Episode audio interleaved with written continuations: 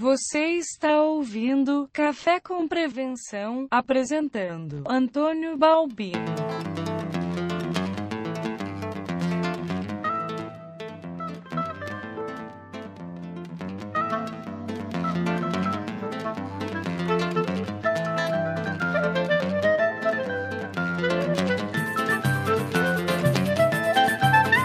Seja bem-vindo a mais um Café com Prevenção, podcast de número 33 sobre executivos da área de prevenção de perdas.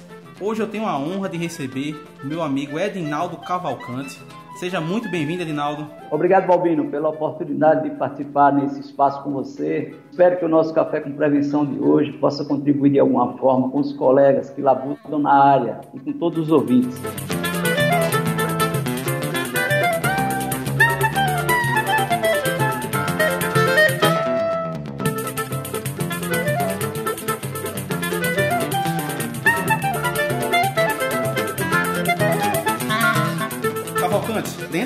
Carreira tem várias e várias etapas, a gente sabe. Eu acho que o principal intuito da série Executivos da área de prevenção de perdas é conhecer um pouco da história do profissional que a gente tem, tá? E a gente queria saber qual foi a sua primeira experiência, como foi que começou? A minha primeira experiência reconhecida como trabalhador foi uma rápida passagem pelo mercado da metodologia. Trabalhei como uma fundição e como operário. Mas logo em seguida ingressei nas Forças Armadas pelo Exército, passei um bom tempo lá, cerca de 10 anos, e foi lá onde conheci, além das rotinas militares, a fundamentação do início de minha carreira profissional como gestor de segurança. Com a evolução do mercado, abriu-se oportunidades naquela época para a gente fazer várias especializações na área de segurança. Inclusive, vou citar aqui algumas, Certo. A parte de segurança de instalações, depois segurança de pessoas importantes. Mas, graças a Deus, por fim também chegou, é, por necessidade do mercado, a gestão da prevenção de perdas, onde foi apresentado para a gente, na época, os primeiros conceitos e as primeiras publicações de pesquisa de varejo em nossa região. Então, foi essa experiência é, pequena que eu tive e levou em torno de quase 35 anos de trabalho tive passagem por poucas empresas. Então, passei pelo quartel, depois tive uma experiência já diretamente no varejo, como segurança, na época supervisor de segurança, e a carreira foi fluindo, dei oportunidade de chefia, de gestão, até chegar na gestão de prevenção de perdas, onde estamos aí é, mais de 20 anos já labutando na área. O Cavalcante hoje, pessoal, eu esqueci até de falar, ele hoje é gerente corporativo de prevenção de perdas da Home Center Ferreira Costa. Então, Cavalcante, começou a carreira dessa forma. Me fala um pouco sobre como foi essa tua entrada lá no varejo, como era a área de prevenção de perdas. Veja, eu sou das antigas. Me permita dizer, sem nenhum preconceito, sou privilegiado por ter vivido os primeiros passos da prevenção de perdas na empresa onde eu estava. Nos idos dos anos 90, eu estava no Bom Preço, aqui em Recife, e junto com alguns colegas também oriundos da área de segurança. Uhum.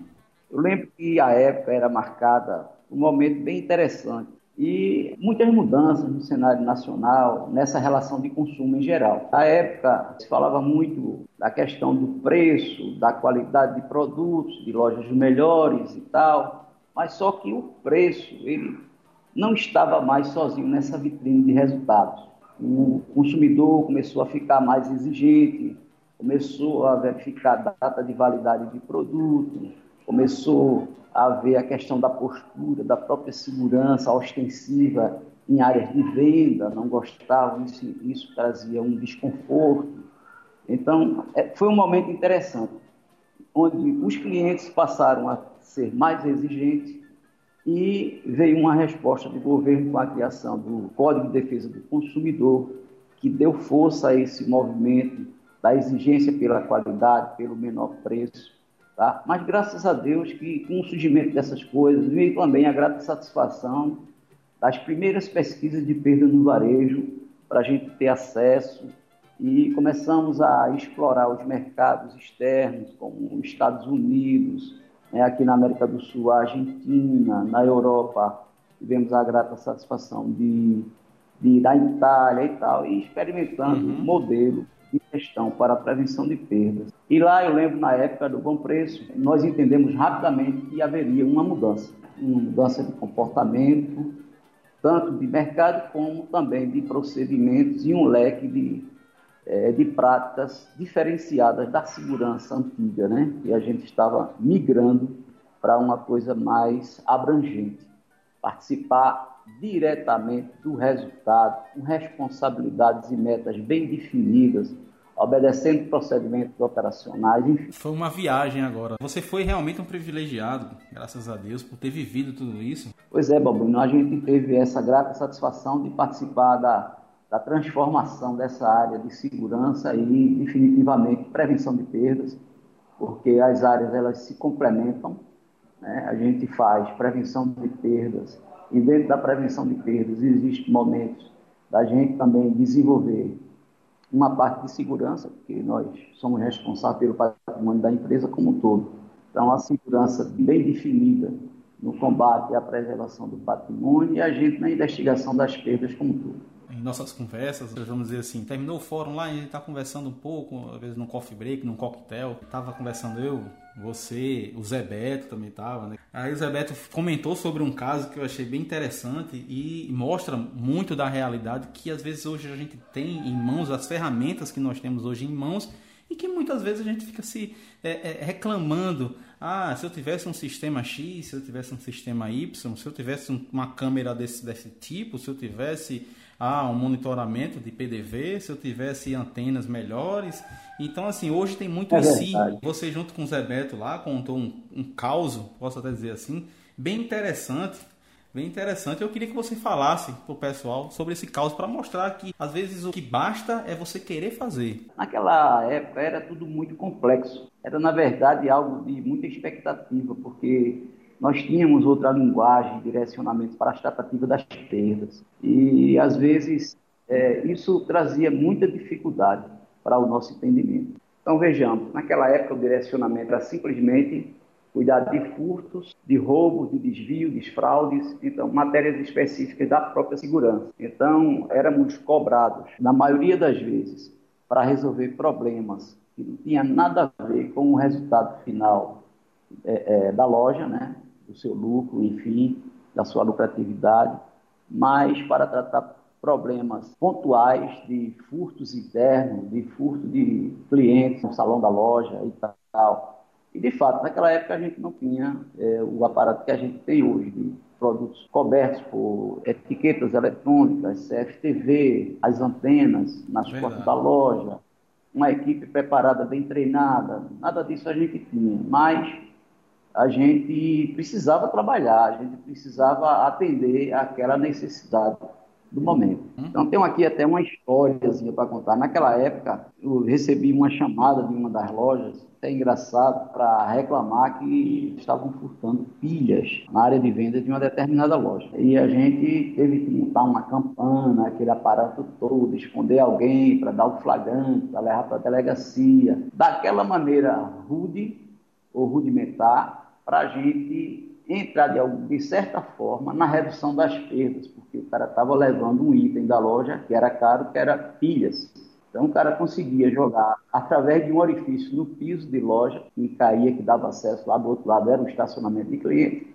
Então, quando ele podia se agachar, ele jogava as baterias, as pilhas, e quando saía para o almoço, chegava, recolhia o, as unidades que ele tinha conseguido jogar por ali e faziam o seu comércio ilegal. E isso, claro, afetava no resultado daquele departamento, daquele item. Então, veja, a forma de entrar sem auxílio de nenhuma tecnologia, sem mas a gente fazia, é, a grosso modo, o trabalho. Então a gente vê um avanço né, tecnológico hoje que parte muito das experiências vividas por profissionais como você e como vários outros que viveram isso aí e que participaram de toda essa evolução, dando feedback para empresas que vinham desenvolvendo tecnologias e para os empresários também. Queria saber um pouco, Cavalcante, de como você vê hoje a área de prevenção de perdas. Eu vejo uma maneira bastante satisfatória. Eu vejo uma prevenção de perdas como um departamento estratégico para as empresas. Mas aqui eu separo dois blocos de empresa. primeiro bloco, aquelas que desenvolveram o conceito e as práticas de seu estabelecimento, é, vive felizes oferindo os lucros. E vejo também ainda muitas empresas com dificuldade em progredir, tanto na disseminação dos conceitos quanto nas práticas de prevenção.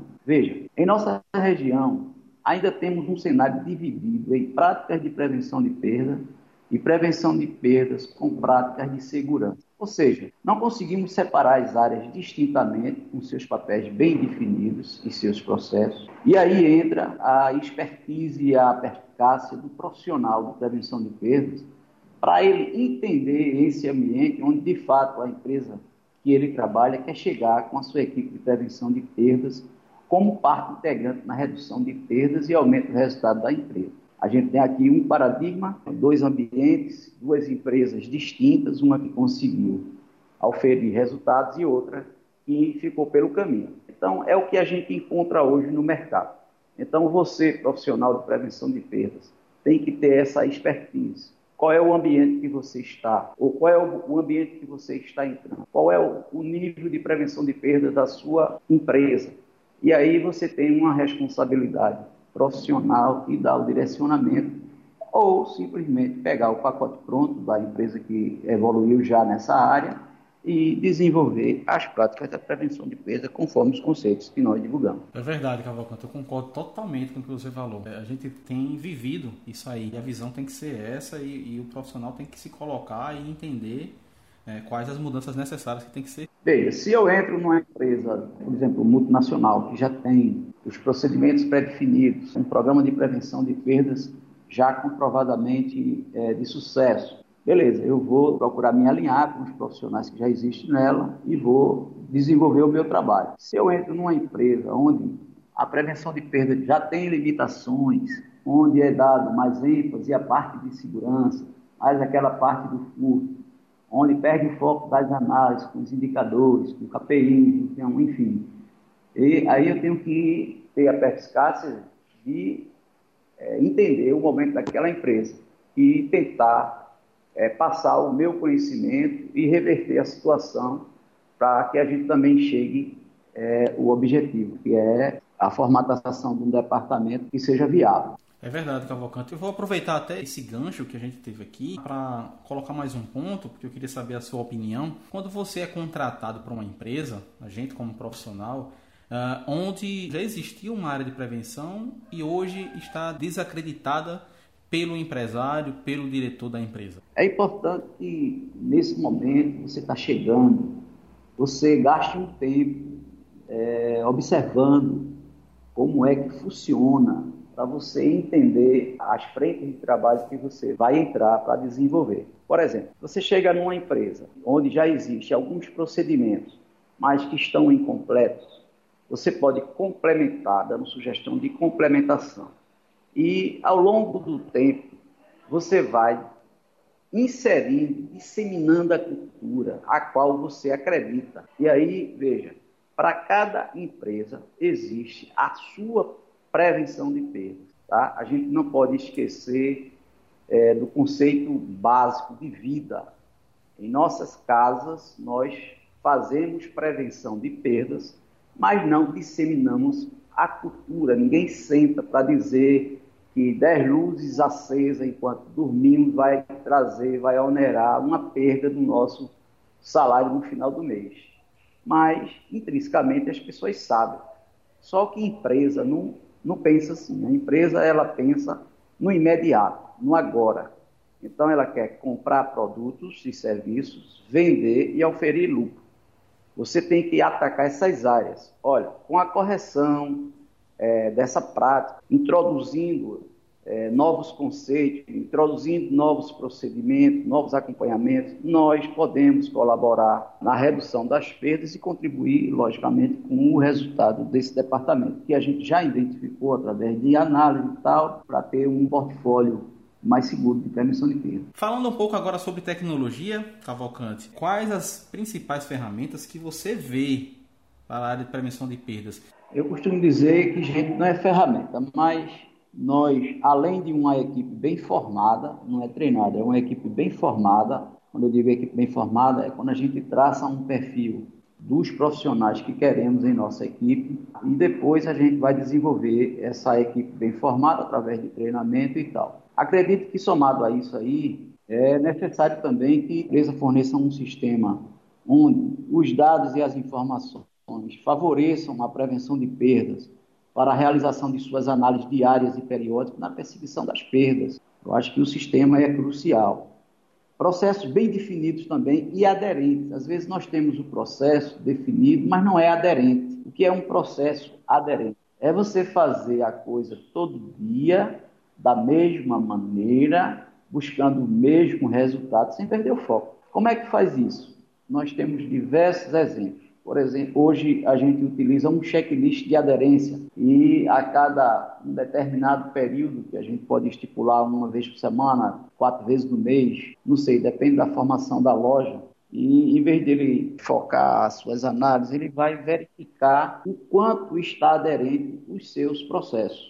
Fazer tipo um passo a passo. À medida que você troca o, o seu correspondente lá no posto, você verifica, você checa através de checklist se o processo está aderente àquilo ou não. Outra coisa bem interessante seria o uso de tecnologias de tipo coletor de dados para inventário, CFTV para gravação de imagens, seja de furto, seja de acidente, seja de indisciplina de colaborador, enfim, o CFTV hoje é uma arma que, perante aos tribunais né, de justiça, serve como prova da, da empresa. Então, o CFTV é bom, o CFTV tem que ser um CFTV atualizado, não pode ser um, um CFTV com imagem que deixe dúvida, nós temos também a cobertura de produtos por etiquetagem eletrônica. E, por fim, eu acho que dentro desse pacote, o treinamento das equipes. Os treinamentos são muito importantes. Pegando esse gancho aí de treinamento, Cavalcante, qual é a necessidade que você vê, qual é a frequência? E vamos partir um pouquinho, até vamos, vamos voltar um pouquinho. A questão da contratação. Vamos partir da contratação até chegar nessa questão dos treinamentos. Como deve ser feita a contratação, o capital humano, né, o RH, a área de prevenção de perda. Veja bem, a contratação ela tem várias etapas. Eu costumo fazer respeitando essas etapas. Eu traço o perfil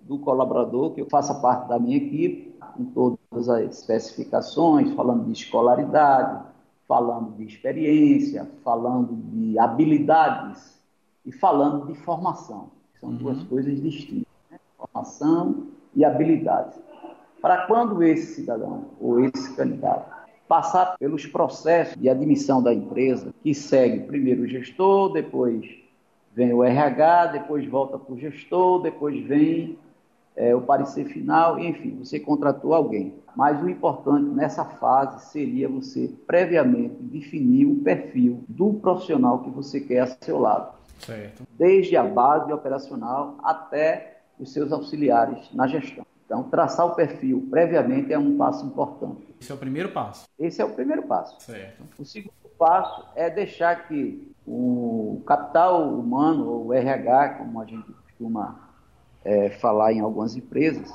fazer também o trabalho dele, que é verificar as questões psicológicas, as habilidades e o conhecimento que tem do nível escolar que você traçou para o seu perfil e dar um parecer.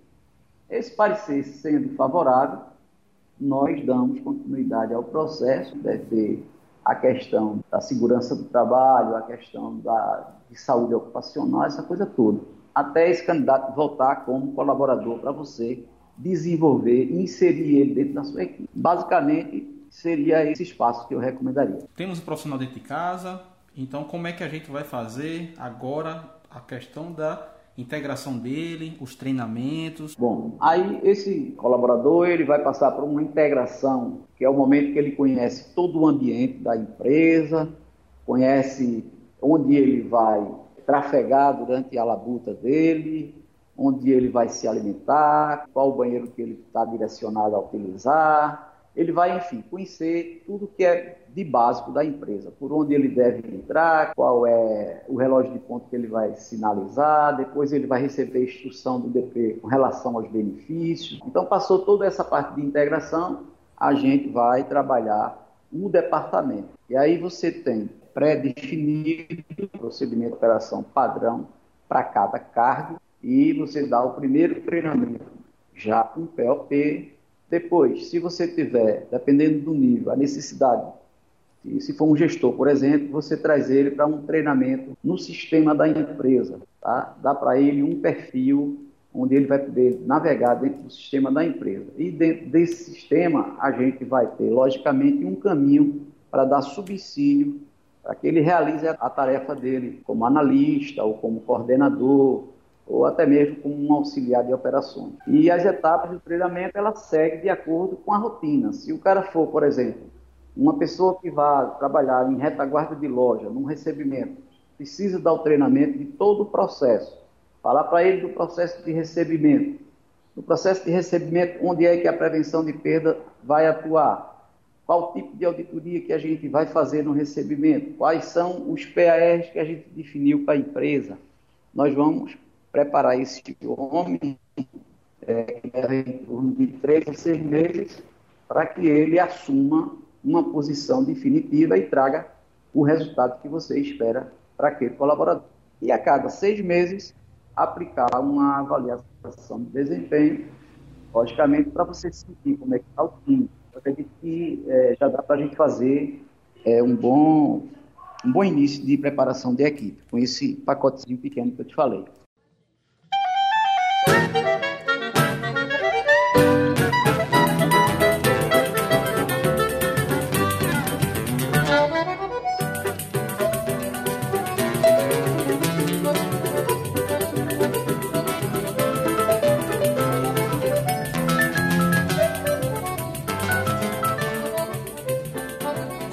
Falar agora de uma coisa que eu duvido você ter vivido. conflitos. Eu acho que acho que dá para escrever um livro de, de, tantos conflitos que você já deve ter passado. O que é que você tem a dizer para quem hoje vive algum conflito? Eu encaro o conflito, eu passo sempre para as pessoas que me perguntam sobre esse tema, que eu acho que é um tema bem interessante. Eu definiria assim: o conflito ele é algo que todo líder, mesmo sem gostar, ele tem que conviver. Tem que conviver com ele, porque faz parte do convívio entre as pessoas. É verdade. Né? Então, se você perde essas oportunidades de tirar o melhor é, dessas situações, você está perdendo uma oportunidade de crescimento. Veja, sejamos práticos e inteligentes por ocasião dos conflitos, porque é nos conflitos que a gente vai enxergar a oportunidade de melhoria. Tá? A gente tem que, nessas situações, deixar de lado as diferenças pessoais e refletir sobre algo que se apresentou para você naquele momento ali mas de um prisma diferente. Uhum. Então, às vezes a gente está acostumado a um processo, processo de contagem. Um, dois, três, quatro, cinco, seis, sete.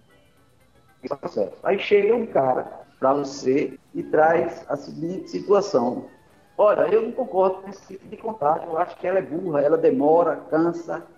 Aí gerou-se ali uma, um conflito porque outras pessoas concordam e esse cidadão não concorda. E aí o que é que eu vou fazer? Eu vou tirar proveito dessa situação ao invés de é, brigar. Eu vou procurar olhar de um outro prisma. Então apresente a sua ideia e defenda para que a gente possa tirar o melhor e, e melhorar também o, o, nosso, a nossa oficina de ideias. Aí o cara vai dizer, bom, se você tem um processo que conta até 10, por que você não pode contar por pares? que é mais rápido. Em vez de eu gastar 10 minutos para contar de 1 a 10, eu vou contar de 2 em 2 e vou chegar no mesmo caminho e vou trazer um re resultado em um tempo menor. E aí eu estou aproveitando aquele conflito de ideias e trazendo para mim, talvez, é, uma melhora para a minha rotina, para o meu procedimento, para a minha labuta, entendeu? E esse conflito, às vezes, a gente não quer ouvir o outro, né? Um ponto muito importante é, no conflito, procurar ouvir, procurar a serenidade, ver de fato o que aquilo vai trazer de melhoria e se está dentro dos preceitos da empresa, vamos acatar e vamos dar a volta por cima e continuar aí entendendo que não é só você o inteligente. Existem pessoas ao seu redor que podem ajudar. Eu vivi uma experiência há um tempo atrás. Eu já estava na prevenção e tinha um, um, encarregado de loja, numa loja no interior, que gerava muitos problemas e o cara não praticava os procedimentos que a gente pedia, o pessoal fazia da forma que queria os procedimentos que tinham que ser feitos. O cara não estava nem aí com relação à exposição do FLV dele, ele queria que colocassem tudo de uma vez na, na vasca. Ele não estava nem aí com relação a se o uísque estava fora do setor segregado. Às vezes tinha câmeras que não estavam muito bem e o, e o, cara lá do monitoramento avisava e ele, ah, vou chamar o pessoal e não, não cobrava. E eu sempre questionava isso com, com o diretor, eu já era responsável por algumas lojas da área de prevenção. E, e teve um dia que eu não aguentei, sabe, Cavalcante? Teve um dia que eu cheguei na sala, disse, chefe, não tem condições. Não tem condições. Se eu digo pro cara fazer isso, o cara nunca faz. Esse cara nunca faz. Eu não aguento mais esse cara, é um problema. Isso, ele estava também na sala, estava nós dois, né? Aí ele disse: você tem que entender o meu lado também, porque não é assim. A loja tem clientes, o cara tira o produto lá do segregado, não devolve no mesmo, não devolve. Ou, naquele momento, às vezes está num caixa, às vezes eu tenho que expor um produto que é de alto risco na frente da loja porque ele está perto de vencer ou tem que estar tá com algum problema. Então, assim, você tem que entender também o meu lado, e é por isso que eu faço, assim, mas você faz sem, sem ter uma autorização prévia, ou seja, gerou aquele conflito, o chefe disse, ó, oh, peraí, parou. Seguinte, quanto a gente perdeu nesse último processo? Então, você perdeu aí R$ 3.500 por conta é, de uma exposição, isso tudo começou por conta de uma exposição de sandal, né, protetor solar, numa ponta de gôndola. Uh, R$ 3.600, naquele, isso há seis anos atrás é o seguinte, fulano, você que é, é, o cara era muito mais experiente do que o de varejo, tá? O cara de operações, muito mais experiente. Acho que o cara tinha tipo 30 anos de experiência e eu lá com 3, 4. Acho que o que gerava mais problema era isso, era outro conflito. Eu era um cara muito novo, estudante, né? Um cara que estava estudando, estava aprendendo coisas novas e queria colocar logo em prática e, e, não ouvia muito. Eu me julgo muito com relação a isso. Então o cara falou para mim, né? Bobino, é o seguinte, esse sandal faltavam 30 dias para ele vencer. O giro dele, da mercadoria que a gente tem em casa, o estoque que a gente tinha em casa, era estoque para um ano e dois meses. Se eu não colocasse esse produto na ponta de gôndola para vender ele rápido, a gente teria um prejuízo muito maior. Então, eu consegui vender, eu consegui vender cerca de 70% do estoque que a gente tinha. Esse número que você está dizendo aí foi um número que chegou sim, chegou a quase 5%, ou seja, eu perdi bastante nesse produto. Mas eu poderia ter perdido muito mais porque é um produto que a gente não conseguiria uma troca, talvez a gente conseguisse aí um percentual pequeno junto ao fornecedor. Uh, enfim, naquele momento, ele, o chefe pediu para que o, o, o, outro profissional saísse e tal. Uh, depois eu pedi desculpa a ele também pela forma como eu falei, foi muito grosso na hora. Ele, é muito meu amigo hoje também, esse cara. E aí o meu chefe me chamou e disse: Bobinho, é o seguinte, uh, você não está errado não, tá? Você não está errado. Só que você tem que entender que existem os dois lados. Você primeiro tem que saber é, ser mais estratégico. Você, você não foi tão estratégico hoje. Uh, você levantou o número de perda, você viu que realmente era um número significativo, só que você não procurou saber se esse produto tinha uma troca, qual era o giro desse produto, qual era, entendeu? Então eu cheguei meio que armado, mas sem a retaguarda, entendeu?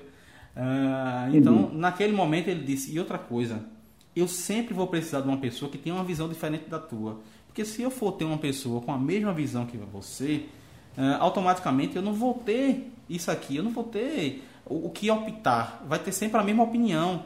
Eu vou perguntar, o que é que tu acha, Bob? Né? É, eu vou ficar engessado. Qual a sua, sua opinião, Bob, né? Tal. Qual é a sua opinião, fulano, que é encarregado de loja? Tal. Então vai ser tudo igual. Eu preciso disso. Eu preciso dessa informação. E você precisa realmente ser mais estratégico. E eu entendi que uh, esses dois pontos que eu tinha que melhorar bastante. O primeiro era re realmente entender de forma macro, entender tudo à minha volta, tá? Não era só a prevenção e aquilo está sendo perdido e não pode ser jogado fora. Esse gás deve existir, essa vontade, principalmente com quem está começando. E a segunda coisa, saber ouvir. Saber ouvir e primeiro ouvir, pensar, assimilar para poder trazer alguma coisa. Isso aí é uma coisa que acontece com os jovens, eu acho que hoje também continua da mesma forma, né, Cavalcante? Você que tem uma bagagem enorme com relação a isso, você sabe disso. Com certeza. O conflito, a gente tem que puxar esse conflito para o lado salutar, a gente procurar ver as oportunidades e não é, achar que você sozinho vai conseguir é, fazer tudo. Dentro de uma empresa, existe outras áreas que têm visão também de prevenção de perdas, seja uma visão curta ou não, mas tem, existe um, uma noção, um conhecimento também por parte do, dos demais departamentos. É claro que eles têm interesse em comprar e vender certo, sem perdas. Tá? Talvez não tenha a habilidade que tenhamos, ou que conseguimos ao longo desse tempo, né, aprendendo com os erros, analisando sistemas, analisando o número, mapeando lojas, identificando o PAR, né, trabalhando é, o Pareto 80-20, enfim, talvez não, eles não tenham essa visão, mas eles querem também um resultado, porque todo mundo precisa é, da sua estabilidade dentro de uma organização. Concorda? Concordo, é verdade. A gente falou um pouco sobre a integração do profissional, mas hoje a gente fala muito sobre a integração das áreas, né? a gente fazer o possível para não existir mais aquela questão de ah, eu sou X, eu respondo por tal resultado, porque a perda é de todos, né? E não apenas da área de prevenção de perdas, como você acabou de falar. Então, você hoje vê essa realidade ou falta muito ainda né, para a gente ter realmente isso dentro das organizações? Eu acredito que já houve uma boa evolução nesse sentido aí. Eu já passei por algumas situações de treinamento e eu vi falar muito que a grande dificuldade nas organizações refere-se à comunicação. Então, veja, você tem que ser um profissional político, procurando entender, tendo uma visão geral do negócio, desde o seu início, procurar saber qual é o objetivo fim daquele negócio. Ninguém abre uma empresa para esperar prejuízo, todo mundo espera oferir lucro. E cria o organismo dessa empresa, que são os departamentos, cada um cuidando de sua área. Então, não é só para a prevenção de perdas essa necessidade de integração. A prevenção de perdas, nós estamos falando porque é a nossa alçada. Então, o bom gestor de prevenção de perda deve buscar o melhor relacionamento possível entre os departamentos, entendendo os processos dos departamentos tá? e tirando vantagem nessa relação para você, é, por exemplo, abrir caminhos para a identificação de suas perdas. Veja, um cara que não se relaciona bem com a área de TI, por exemplo, aí ele vai fazer, abre lá o sistema e que ele precisa de uma tela que ele não tem acesso, não está no perfil da senha dele. E aí ele não se dá bem com o pessoal de tecnologia, aí vai procurar outros caminhos e acaba que não cumprindo a missão dele por falta de um bom relacionamento com a pessoa que podia lhe ajudar. E claro, quando isso acontece, o maior prejudicado é a empresa, porque vai, no final lá, das contas vai trazer problema para a empresa. Tá? Então a gente deve ser polido em relacionamento, ter uma boa fluência verbal, entender os outros, saber ouvir. Eu tenho certeza que são os temperos de uma integração. Eu acho que sempre podemos melhorar a cada dia. Não tem assim uma pessoa é, que não precise de um reparo, que não precise de avançar, melhorar algum comportamento. Por exemplo, nós temos colegas que já tem a satisfação de estar trabalhando em multinacionais e já recebe um pacote pronto, enquanto que outros precisam vender a ideia e muitas vezes tem que comprovar os seus efeitos na lucratividade dessa empresa.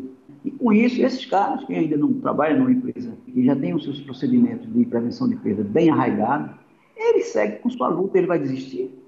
Não, ou seja, faça a prevenção de perdas que a sua empresa permita fazer, mas faça porém não seja complacente com situações de perda desnecessária por conta de relacionamento, por falta de esclarecimento de sua parte. O profissional deve buscar o conhecimento necessário para apresentar planos de trabalhos arrojados na perseguição das perdas, independente do que a empresa pratica. Ele tem que estar buscando o tempo todo e interagindo com as outras áreas, para que esse plano seja um plano leve de ser conduzido, quando você falar, todo mundo está entendendo o que você está falando. Mas isso vai depender realmente dessa entrança que cada gestor vai procurar fazer dentro das organizações. É verdade, concordo totalmente. Essa, essa linguagem também é fundamental, ser simples, ser objetivo e trabalhar em cada área da empresa da devida forma, não é? A gente também não vai estar tá, cavalcando, conversando termos técnicos, utilizando esse tipo de linguagem com todo mundo, porque aí acaba você sendo o chato, sendo o cara que só vai levar erros, problemas, e às vezes você não se torna uma área parceira né, dentro da empresa. Com certeza. Você vê nessa complexidade de entendimentos que é uma organização, a gente tem que começar qualquer conversa, qualquer entendimento, trazendo à tona o que é aquele departamento que você deseja entrar, trazendo, trazendo as coisas boas daquele departamento, o que ele proporciona para que você circule bem com, com as suas pratas e depois entra com a nossa requisição, com os nossos pedidos, tá entendendo? E assim você consegue trazer um equilíbrio às demais áreas.